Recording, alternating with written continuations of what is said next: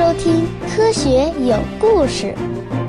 比科学故事更重要的，更重要的，更重要的，更重要的是科学精神。在美国中西部地区的艾奥瓦州，该州西北部啊有一个叫曼森的小镇。人们很早就发现曼森地下的岩石有一点奇怪。事情是这样的。一九一二年，有一个人在镇子上打了一口井，他在打井的过程中呢，就挖出了许多变形的奇怪岩石，它们看上去啊，就像是一些结晶状的角砾石，上面啊还布满了溶壳和翻滚的渣子，而且啊，打出来的水也有一点不同，就像是雨水一样的软水，也就是说呢，水里面的矿物质含量。与该州其他地区的水有很大的区别。我们从何而来？要去向何方？一个星球，一个实验，请听我为您讲述有关宇宙、自然、生命的简史。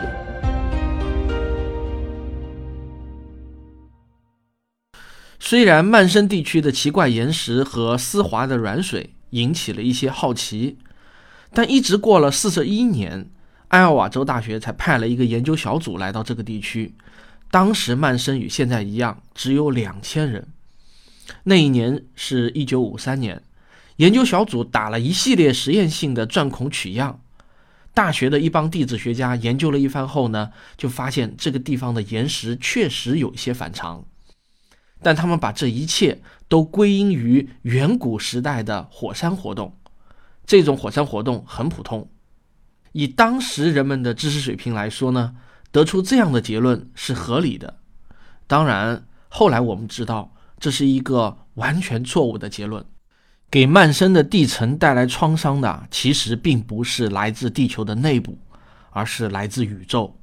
在远古时代的某一个时候。曼森地区还是一片浅海的海滨。有一天，一块直径大约二点四公里、重达一百亿吨的天外来客，以声速的两百倍呼啸着划过大气层，迎头撞上了地球。当时的那种惊天动地啊，你无论怎么想象都不过分。这次撞击产生了一个深五百多米、宽三十多公里的大坑。曼森小镇。现在啊，其实就在这个大坑之上。这次撞击将上层的灰岩给彻底的摧毁了。就是这种灰岩给了艾奥瓦州硬质的矿泉水，取而代之的则是受到冲击之后的基底岩石。正是他们在一九一二年困扰了那些钻井人。曼森撞击事件是曾经在美国大陆上发生过的最大事件。请注意啊，我这已经是把各种类型的事件都考虑进去了。撞击形成的大坑是如此的巨大，在天气良好的时候，你站在坑的这头才能勉强看到坑的那头。美国的大峡谷在它面前都会显得相形见绌。但是啊，两千五百万年前经过这里的冰川把这个大坑给完全填平了，而且呢又打磨得十分光滑。这对于所有奇观爱好者来说呢是很不幸的，但是对于生活在曼森小镇的居民来说呢，却又是幸运的。谁也不会喜欢生活在一个大坑里面。所以啊，今天当你站在曼森的地界上环顾四周，你会发现整个视野平整的像一块桌面。这当然也就是为什么没有人听到过曼森大坑这个词了，因为这儿根本就没有坑。如果你去曼森图书馆，他们会很乐于向你展示一捆收集的报章文摘和一盒子1991到1992年的钻探项目取得的岩芯样本。不过我提醒你一下，你记得啊，要主动向他们要，他们一定会很积极啊，又忙乱的为你取来。在那里并没有什么永久陈列的展品，在曼森镇上也没有一个纪念性的标志物。亲切的图书管理员埃娜会对你说。有时候啊，人们会偶然的走进来，问我们该到哪里去看那个大坑，我们只得告诉他们，其实并没有什么大坑。于是啊，他们就会略带失望的离开。实际上，绝大多数人，甚至包括大多数的艾奥瓦州的人都从未听说过曼森大坑。对于大多数曼森当地人来说呢，曾经发生过的最大事件是一九七九年席卷整条主街的龙卷风，摧毁了街上的所有商业设施。四周平整的好处之一啊，就是在危险来临的时候，你老远就能看见。实际上，当那股龙卷风来袭的时候，整个镇子上的人都集中在了小镇主街的一头，望着龙卷风长达半小时。人们希望龙卷风能够转向，可惜啊，没有如愿。于是人们只好慌慌张张地四散奔逃。有四个倒霉鬼好奇心太重，跑得太慢，结果呢，悲剧性的送了命。现在每年的六月份，曼森会有一个长达一周的大坑节。这是为了帮助人们忘记那个不幸的日子而想出来的，但是在这个节日里面却没有任何与大坑有关的活动，也没有人能够想出什么好办法来利用这个已经消失的撞击现场。其实，在很长一段时期内，没有人相信地球会遭受那么强烈的天地大冲撞，直到上世纪五十年代初，有一个叫苏梅克的年轻地质学家才改变了人们的观念。有一年，舒梅克自费前往亚利桑那州的一个天然大坑进行考察。今天那里已经成为了地球上最著名的一个撞击坑，特别受到游客的青睐。但在舒梅克前往的那个时候啊，却没有多少人前往参观。这个坑的名称还只是叫做巴林杰坑，以一个富有的矿产工程师的名字命名。巴林杰是在1903年购买了这个坑的所有权。他的思想啊特别超前，不知道出于什么样的信念，他就是相信这个坑是由一块一千万吨的陨石撞击形成的，并且呢富含铁和镍。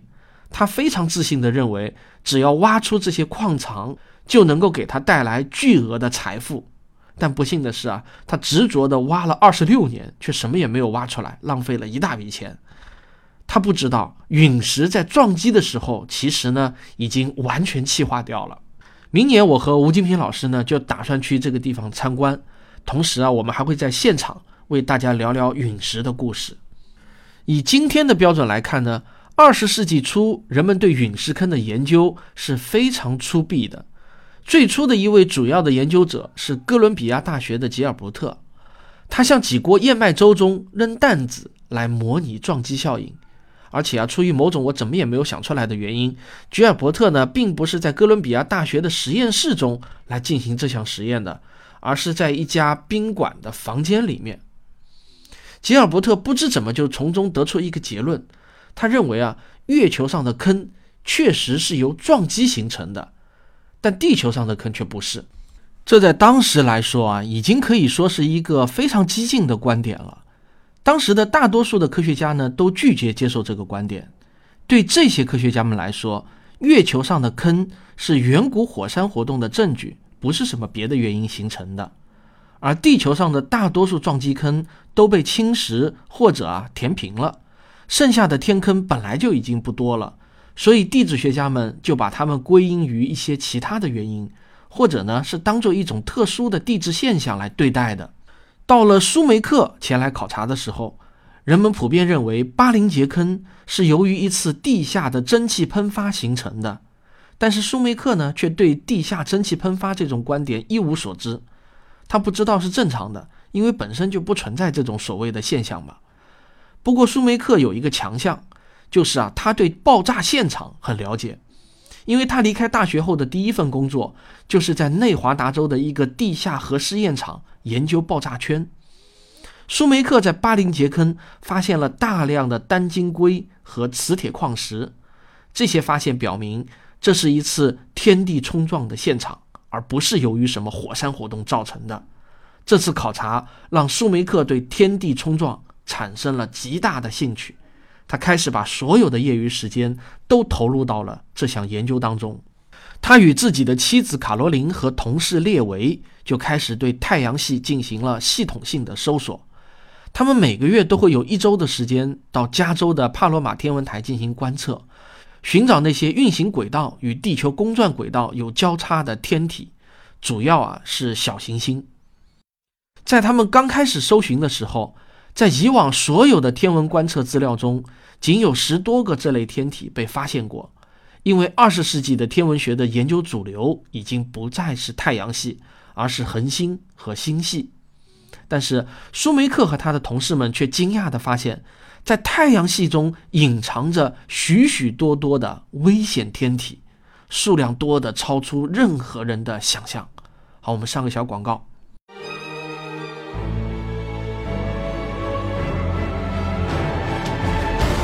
在这里呢，向您推荐汪杰老师的新节目《环球科学有故事》。我向您推荐汪杰老师的《环球科学有故事》。向大家推荐这个新节目。再一次向您隆重推荐这一档节目。我也向你推荐汪杰老师的《环球科学有故事》。当时的人们都已经知道，在火星和木星的轨道之间有一个小行星带，散落着许多小行星。它们其实呢，就是一些岩石块。如果你经常看太阳系八大行星的插图，你很容易就能找到这个小行星带。它们往往会被描绘成密密麻麻的一片，但实际上啊，太阳系实在是太大了，互相靠近的两颗小行星之间的平均距离也有一百五十万公里，比地球到月球的距离还要远得多呢。没人能够准确的知道到底有多少小行星在这片空域中翻滚，估计啊不会少于五十万颗。按照现在的主流观点，它们本该结合成一颗大行星，但是呢，由于木星的引力射动，使得它们无法稳定的互相结合在一起。小行星其实呢是在十九世纪初才被观测到的，而第一颗小行星的发现恰好是在十九世纪开始的头一天。发现者呢叫皮亚奇，他以为自己发现的是一颗新的大行星。最初发现的两颗被命名为谷神星和智神星，但是天文学家赫歇尔计算出它们的质量要比已经发现的大行星小得多得多。赫歇尔就把它们称为类恒星，但它们其实根本就不是恒星。在英语里面，小行星有两个单词：planetoid、asteroid。前一个词呢比较口语化，后一个词呢则是天文学上的术语。在十九世纪初期，寻找小行星是一项相当流行的活动。到了世纪末，大约已经有一千多颗小行星被发现，但问题是啊，没有人去系统的整理并记录它们。到了二十世纪初的时候，每当一颗小行星出现的时候，人们常常已经无法弄清楚它是一颗新发现的小行星呢。还是一颗过去早已经发现但又跟丢了的小行星。随着时间的推移啊，天体物理学的热点也开始转移了，很少再有天文学家愿意把大量的精力投入到寻找小行星这种平淡无味的工作上了。只有那么几个人还在对太阳系本身感兴趣，其中比较出名的一个是荷兰出生的天文学家柯伊伯，柯伊伯天体带就是以他的名字命名的。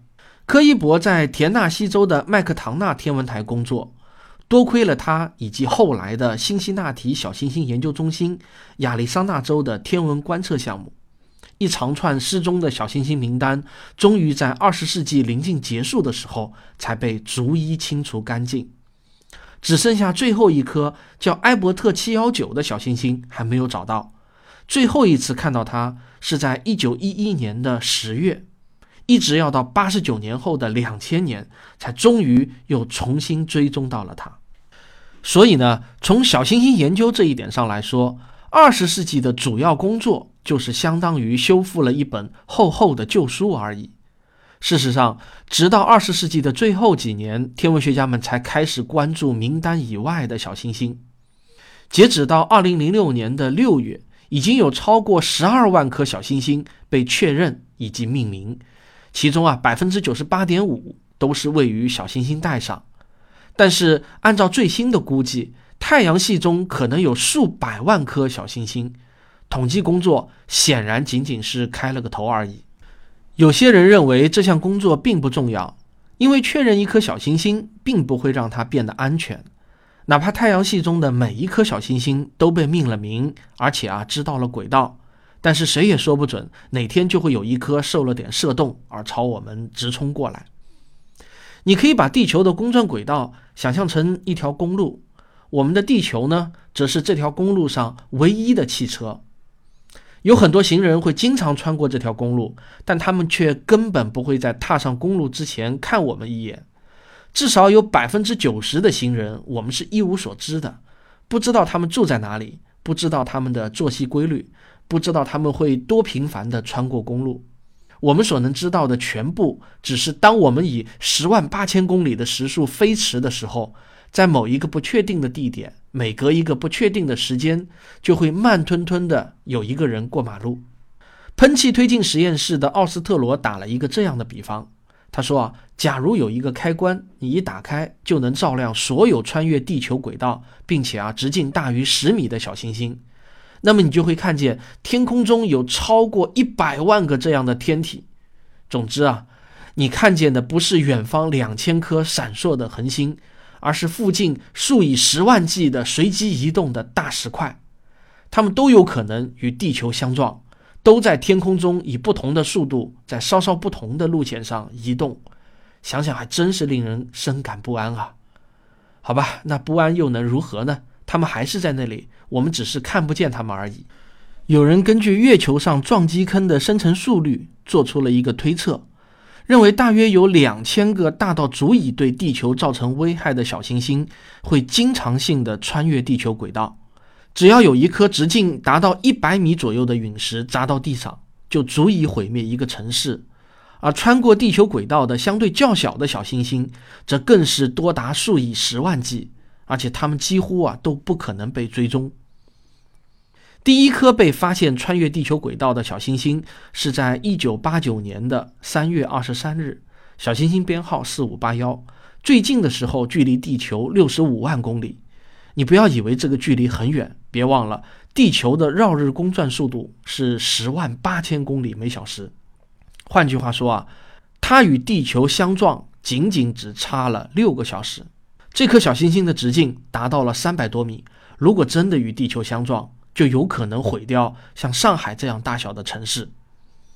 一九九一年又发现了一颗，发现的时候它已经飞过去了。这颗小行星被命名为幺九九幺 BA，最近的时候距离地球是十七万公里，相当于在月球绕地公转轨道之间穿过。这在宇宙的尺度上，就相当于一颗子弹穿过你的袖子。而没有插伤你的手臂一样。不过这颗小行星不是太大，直径大约只有五到十米，能够毁掉一个街区。两年后的一九九三年，另一个更大一点的小行星在距离地球十四点五万公里的地方与我们擦肩而过，这是迄今为止的最近记录。但是在它飞过之前，我们同样没有看到它。也就是说啊。在它飞来之前，不会有任何的警示。不过，大家可以稍微宽心一点的是呢，毕竟地球的表面只有大概百分之四左右的面积啊是有密集人口的，其余的大部分地区要么是海洋，要么就是荒无人烟的山区或者戈壁沙漠。所以啊，它真正撞到城市的概率那还是比较小的。一个直径一百米左右的天体，只有在距离地球仅有几天的路程时，才能被地面的望远镜观测到。这还得恰好有一台望远镜正对着它。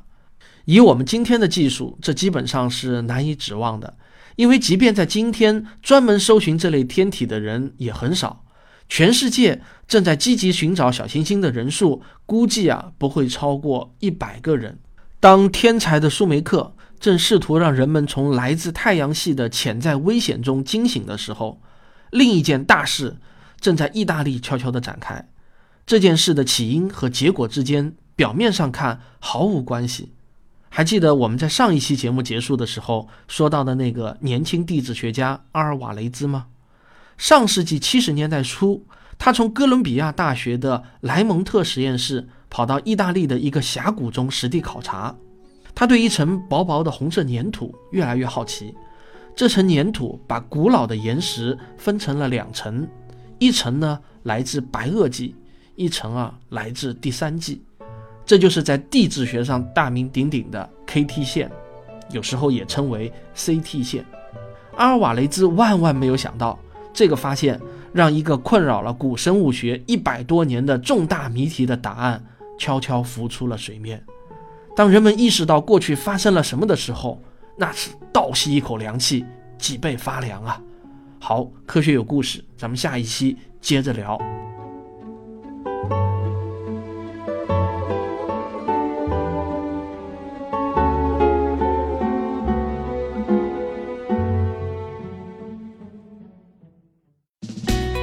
是刘敬正，我是汪杰，我是吴黎明，我是王木头，我是旭东，我是卓老板，我们是科学声音。